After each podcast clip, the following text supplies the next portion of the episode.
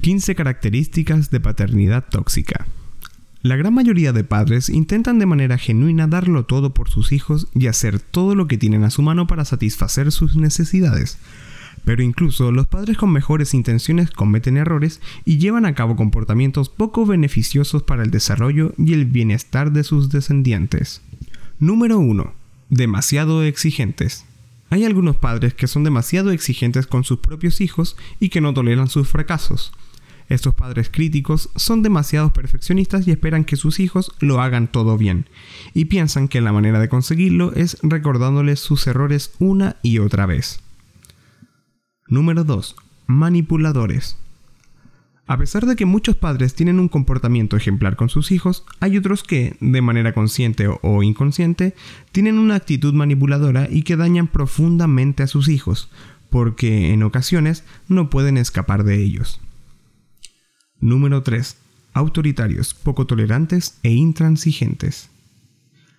Los padres autoritarios son aquellos que obligan a sus hijos a comportarse de determinada manera sin tener en cuenta sus necesidades y emociones, y hacen sentir mal a estos, mostrándose incluso agresivos cuando sus hijos no actúan como ellos desean.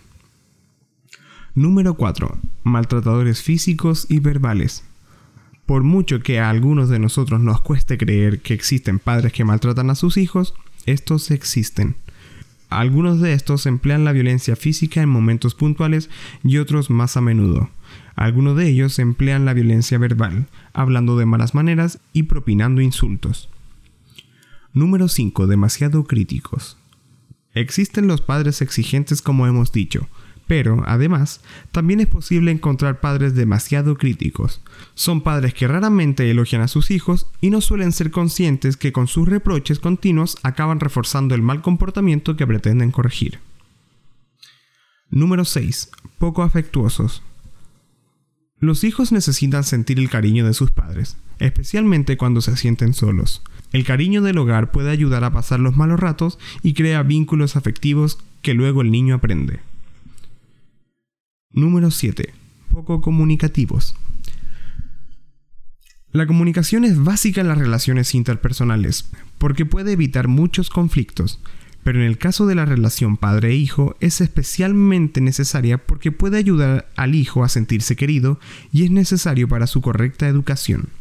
Número 8. Culpabiliza a sus hijos de sus propios fracasos o frustraciones. Algunos padres no están a gusto con sus propias vidas, por ejemplo, por sentirse fracasado en su trabajo.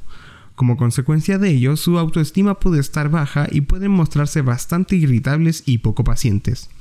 Estos padres, además, pueden cometer el error de proyectar sus fracasos a la gente que los rodea. Número 9.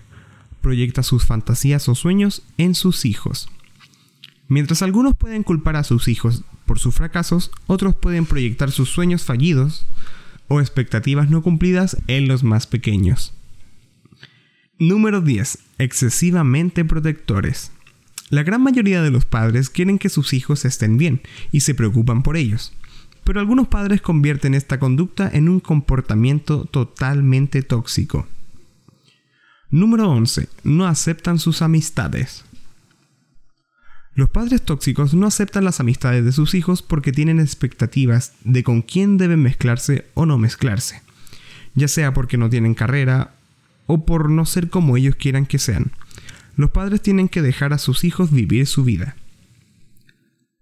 Número 12. Planifican su carrera profesional. La preocupación de los padres porque sus hijos tengan la vida que ellos desean puede hacer que sus hijos acaben eligiendo su carrera profesional en base de los gustos de sus padres. Número 13. Son egoístas.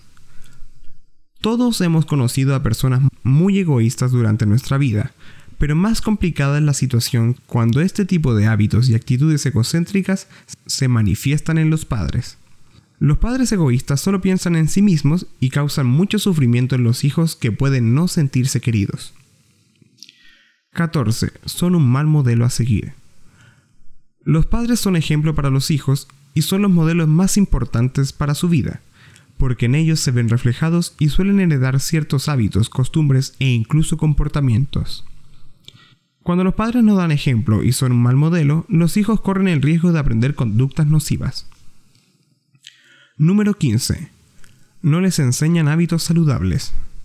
Los hijos se ven reflejados en los los hijos se ven reflejados en los padres, pero especialmente importante es saber que los progenitores educan a sus hijos a la hora de adoptar hábitos saludables. Los padres que no tienen un estilo de vida saludable mandan un mensaje erróneo a sus hijos y eso puede tener un efecto en su salud futura. Recuerda que todavía no existe una guía parental definitiva, puesto que cada familia tiene sus propias circunstancias, limitaciones y formas de actuar. Lo que sí conviene tener en cuenta es qué estilo educativo queremos promover y tener una cierta coherencia a la hora de transmitir un estilo de crianza u otro. Si los padres están de acuerdo en la mayoría de límites y actitudes que deben promover hacia sus hijos y realizan el acompañamiento del menor de un modo afectuoso y cercano, es mucho más probable que los conflictos tarden en aparecer y que cuando lo hagan sean de menor intensidad.